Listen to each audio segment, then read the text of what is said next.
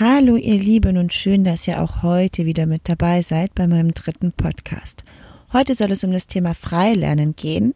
Das wurde mehrfach gewünscht und deshalb greife ich das jetzt einfach mal auf und ähm, quatsche ein bisschen dazu. Zuerst mal, äh, wer mich noch nicht kennt, mein Name ist Nadine und ich lebe und reise mit meiner Familie seit über vier Jahren im Wohnmobil durch die Gegend. Ich fange ganz von vorne an und erkläre euch zuerst einmal, wie wir das handhaben. Ich nenne das jetzt Freilernen, aber im Prinzip ist es ein Mix aus allem Möglichen. Also bei uns wird nicht nur frei gelernt, die Kinder ähm, wollen auch einen Ansprechpartner haben. Sie wollen auch so typische ja, Lernbücher machen und sie wollen dann auch teilweise, dass wir mit dabei sind und das einfach gemeinsam machen. Also bei uns ist es so ein bisschen ein Mix aus Homeschooling, Freilernen und natürlich auch World Schooling wer das noch nicht kennt, das bedeutet einfach, dass man während dem Reisen lernt. Also man lernt ja verschiedene Kulturen kennen, man besucht Museen, schaut sich Landschaften an und so weiter und so fort. Und das nennt sich dann World Schooling. Die Kinder lernen quasi automatisch nebenbei beim Reisen. Genau. Ähm, auf YouTube habe ich schon ein Video dazu gemacht, wie man an einen Abschluss kommt, wenn man keine Schule besucht. Und ich habe auch ein Video dazu gemacht, ob es stressig ist. Also ob Freilernen bzw. die Kinder eben selbst zu unterrichten stressig ist. Genau. Ja, zuerst nochmal ähm, zur Legalität. Es interessiert natürlich auch viele, ob das Freilernen legal ist. In Deutschland leider nicht. Dort besteht eine Schulanwesenheitspflicht. Durch die aktuelle Situation ist es allerdings möglich, ähm, sich vom Präsenzunterricht befreien zu lassen, also die Kinder in dem Fall. Um, ähm, da müsstet ihr euch dann genauer informieren, wie das bei euch gehandhabt wird. Aber durch Corona ist das möglich. Ich habe auf Instagram schon einige ähm, Nachrichten dazu bekommen, dass Leute das äh, erfolgreich durchgezogen haben. Genau. Ähm, die erste Frage ist natürlich immer, wie man so eine Schulpflicht umgeht, wie sie in Deutschland besteht. Das ist in Deutschland nahezu unmöglich. Es gibt Leute, die leben unterm Schirm. Es gibt ähm, etwas, das nennt sich die 180-Tage-Regelung. Also, dass man ein halbes Jahr in Deutschland lebt und ein halbes Jahr ähm, im Ausland und quasi im Ausland ist der erste Erstwohnsitz oder so ähnlich. Ich kenne mich nicht genau aus. Wir nehmen sowas ja auch nicht in Anspruch. Ja, es gibt auf jeden Fall verschiedene Wege, wie man das lösen kann. Ähm, es ist aber meistens ein sehr individueller Weg. Das muss halt auf die Situation und auf die Familie angepasst sein. Es gibt im Internet mittlerweile viele Informationen dazu. Es gibt auch äh, Telegram-Gruppen ähm, für Freilerner in Deutschland oder für Menschen, die ihre Kinder nicht in die Schule schicken wollen. Aber am Ende ist es meistens so, dass die Leute eben auswandern oder reisen gehen, so wie in unserem Fall. Ähm, oft bekomme ich auch die Frage, wie das hier in Portugal ist. Hier ist Freilernen offiziell auch nicht erlaubt. Ähm, man kann das machen. Also man kann sich von der Schulanwesenheitspflicht oder Schulgebäudeanwesenheitspflicht befreien lassen. Und die Kinder machen einmal im Jahr einen Test, aber der findet dann auf Portugiesisch statt. In Österreich gibt es ein ähnliches Modell. Viele wandern ja dann auch nach Österreich aus. Ja, aber die meisten gehen, wie gesagt, auf Reisen oder gehen irgendwo anders hin, damit das alles eben möglichst frei bleibt ja, man übernimmt einfach die Verantwortung selber. Das ist eine Entscheidung, die man treffen muss, ob man das möchte oder nicht. Ähm, wie gesagt, es ist sehr individuell, finde ich ein ganz schwieriges Thema. Ich finde es auch schwierig, da irgendjemandem Tipps zu geben oder zu sagen, mach das so oder so. Da muss man immer bei sich selber schauen, wie es ausschaut.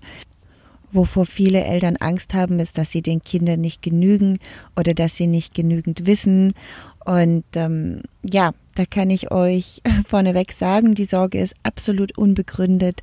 Ich habe jetzt die Erfahrung gemacht, dass man einfach mit den Kindern mitwächst und mit den Kindern mitlernt.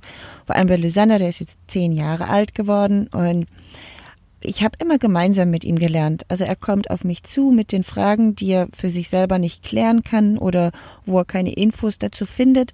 Und dann schauen wir da gemeinsam nach, recherchieren zusammen im Internet, schauen uns Videos an oder lesen was zusammen, wie auch immer. Und ja, da lernt man als Eltern auch noch einiges dazu. Und mir persönlich macht es Spaß. Das muss einem natürlich auch Spaß machen. Wem sowas zu viel ist, hm, ja, der kann vielleicht auch andere Strategien entwickeln. Also das gibt ja Eltern, die nicht aktiv mit ihren Kindern lernen oder die Kinder lernen mit irgendwelchen Programmen und ähnlichem. Also da gibt es auch viele Mittel und Wege. Ich hatte am Anfang auch so ein paar Ängste und Zweifel, ob ich das schaffe. Aber mittlerweile, wie gesagt, er ist zehn Jahre alt und es hat sich alles prima entwickelt. Und auch bei Aurelia, die vom Charakter her jetzt völlig anders ist als Lysander, ähm, sehe ich, dass das Modell bei uns so voll aufgeht. Hier ist es auch so, da lernt die Aurelia vom Lysander, ähm, die lernt auch viel mit ihm mit, wenn der Lysander mit mir irgendwas äh, recherchiert. Und ja, es passiert auch ständig und überall. Also es gibt im Prinzip keinen Moment, in dem nicht irgendwie irgendwas gelernt wird. Wenn wir spazieren gehen, ähm, kommen immer 10.000 Fragen auf.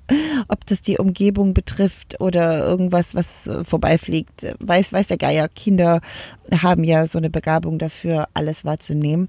Und ja, da kommen einfach so viele Fragen auf im Alltag, dass auch der Stoff nie ausgeht. Also wenn man jetzt Angst hat, dass man nicht weiß, was man überhaupt unterrichten soll, also unterrichten, ja, in Anführungszeichen, oder wenn man nicht weiß, was man mit den Kindern lernen soll, die Angst kann ich euch auch nehmen. Die Kinder kommen von ganz allein auf euch zu mit ihren Interessen und sagen euch auch ganz genau oder zeigen euch ganz genau, was sie lernen wollen. Genau, so viel dazu. Kommen wir zum nächsten Punkt. Ähm, die Sozialisierung. Das ist ja auch was, wovor viele Angst haben, wenn die Kinder nicht in die Schule gehen, dass sie irgendwie soziale Krüppel werden. Die Angst kann ich euch auch nehmen.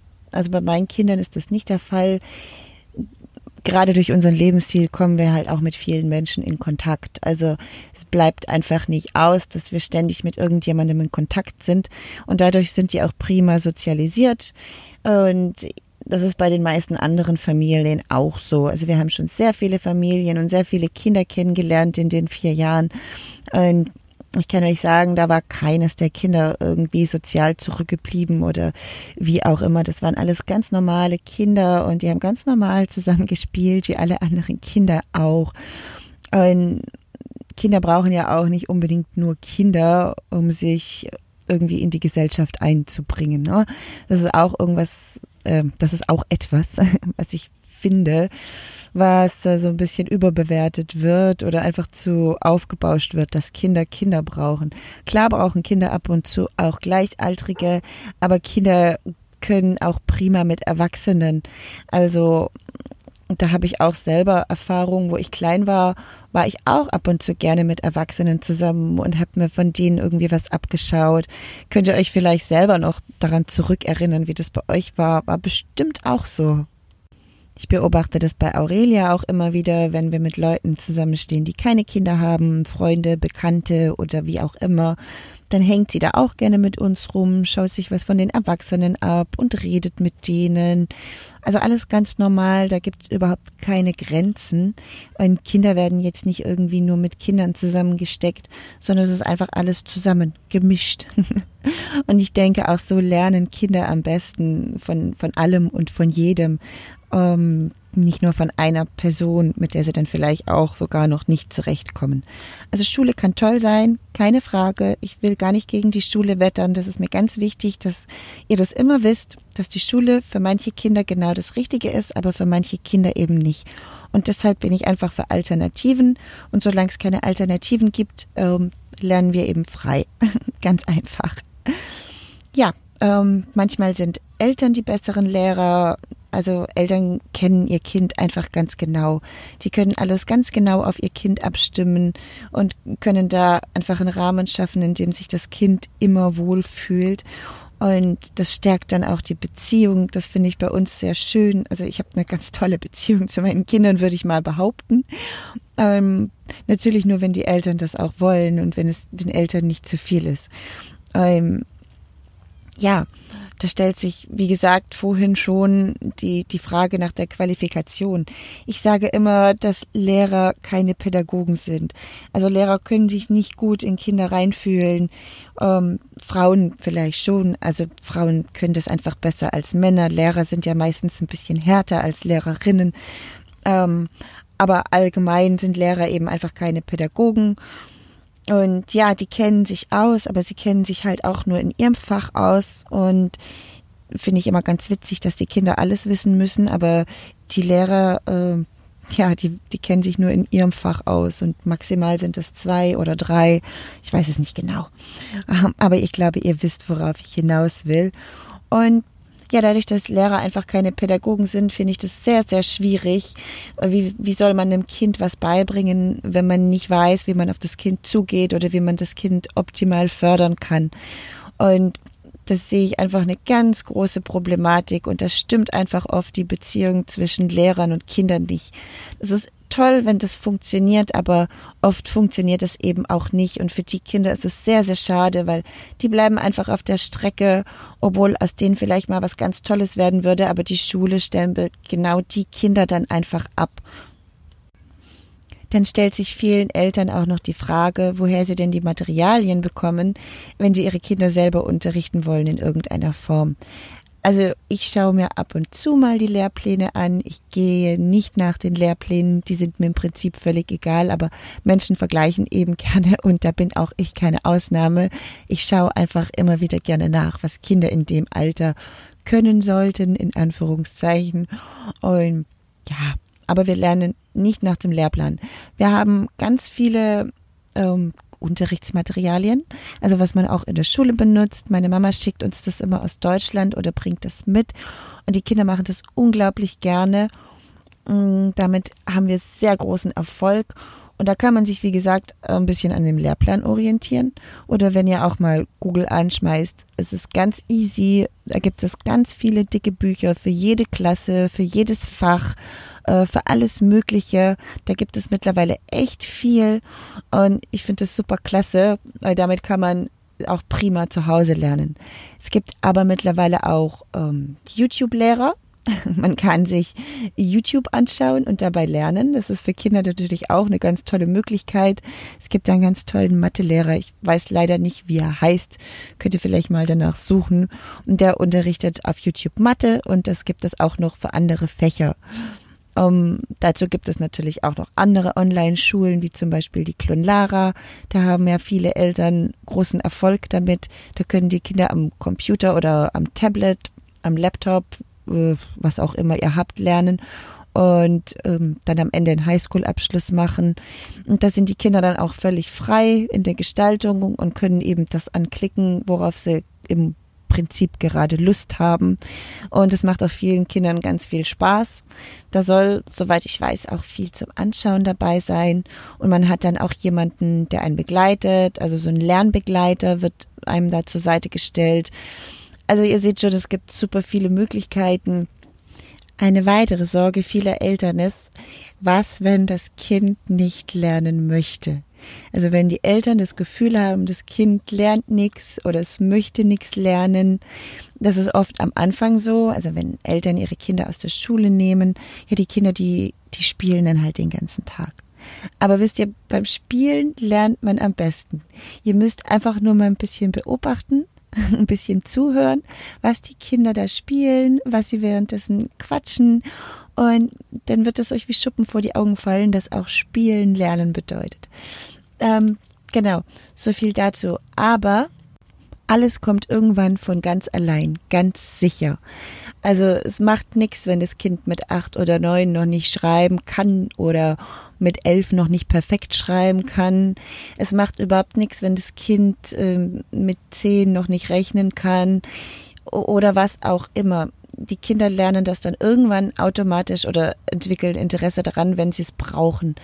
Ähm, wenn sie sehen, es ist hier und da nötig, dann wollen sie das automatisch lernen.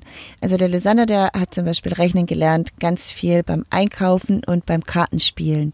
Er hat es dann einfach plötzlich gebraucht. Das war mit sieben, acht Jahren.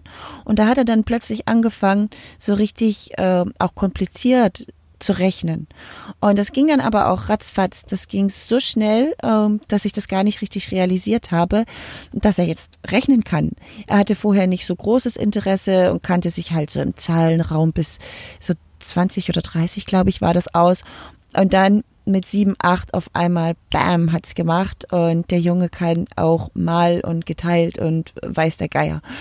Genau, und darauf hat er dann jetzt auch immer weiter aufgebaut und hat gemerkt, dass man das ja auch woanders braucht, wie zum Beispiel beim Einkaufen. Ja, und so kommt es einfach auch bei allen Kindern automatisch. Wenn sie jetzt äh, zum Beispiel das Lesen lernen, Kinder wollen das auch, ja. Man sieht die Eltern lesen, die Eltern lesen vor. Und so kommt das Interesse irgendwann, wenn sie dann so weit sind, von sich aus, Mama, ich will lesen lernen. Das kann bei manchen Kindern mit vier sein, das kann bei manchen Kindern mit acht sein, aber es ist völlig egal wann. Jedes Kind hat so seinen eigenen Rhythmus. Ich finde es immer sehr, sehr blöd, wenn man von allen Sechsjährigen verlangt, dass sie jetzt anfangen sollen, genau dasselbe zu lernen. Ähm, sechs Jahre alt bedeutet nicht, dass die ganzen, äh, dass alle Sechsjährigen an derselben Stelle ihres Lebens stehen. Ähm, manche sind noch ein bisschen weiter zurück, manche sind noch ein bisschen weiter vorne, ähm, manche interessiert das Ganze überhaupt nicht, die wollen ja lieber im Kindergarten bleiben. Und ja, da finde ich das ganz, ganz schön gemein, dass man dann plötzlich von allen Kindern erwartet, dass sie dasselbe lernen zur selben Zeit. Ob sie soweit sind oder nicht, das interessiert dabei leider keinen. Ja, auf jeden Fall. Die Quintessenz, jedes Kind will lernen, kein Kind will zurückbleiben. Und da braucht man sich überhaupt keine Sorgen machen. Das ist wie mit dem Laufen lernen, wie mit dem Sprechen lernen. Das kommt automatisch dann, wenn die Kinder das Gefühl haben, sie brauchen das. Und dann fangen sie auch damit an. Das ist nicht nur mit so essentiellen Dingen wie Sprechen oder Laufen so, sondern auch mit allem anderen. Kinder wollen sich ja in die Gesellschaft mit einbringen. Sie wollen sich einfügen. Sie wollen ein Teil davon sein. Äh, kein Mensch oder kein Kind sagt von sich aus, nö, ich will kein Teil davon sein. Vielleicht von irgendwas, was, in, was dem Kind nicht gefällt, ja, aber allgemein möchte jeder Menschen um sich rum haben und das Gefühl haben, irgendwo dazuzugehören. So auch Kinder. Und deswegen sind sie mehr als bereit, alles zu lernen, was dafür nötig ist. So, ihr Lieben, ich beende den Podcast an der Stelle. Ich bin ein bisschen nervös. Ich hoffe, er hat euch gefallen, trotz meiner Sprachversprecher. Und dann hören wir uns hoffentlich auch im nächsten Podcast wieder. Habt eine schöne Zeit. Tschüssi.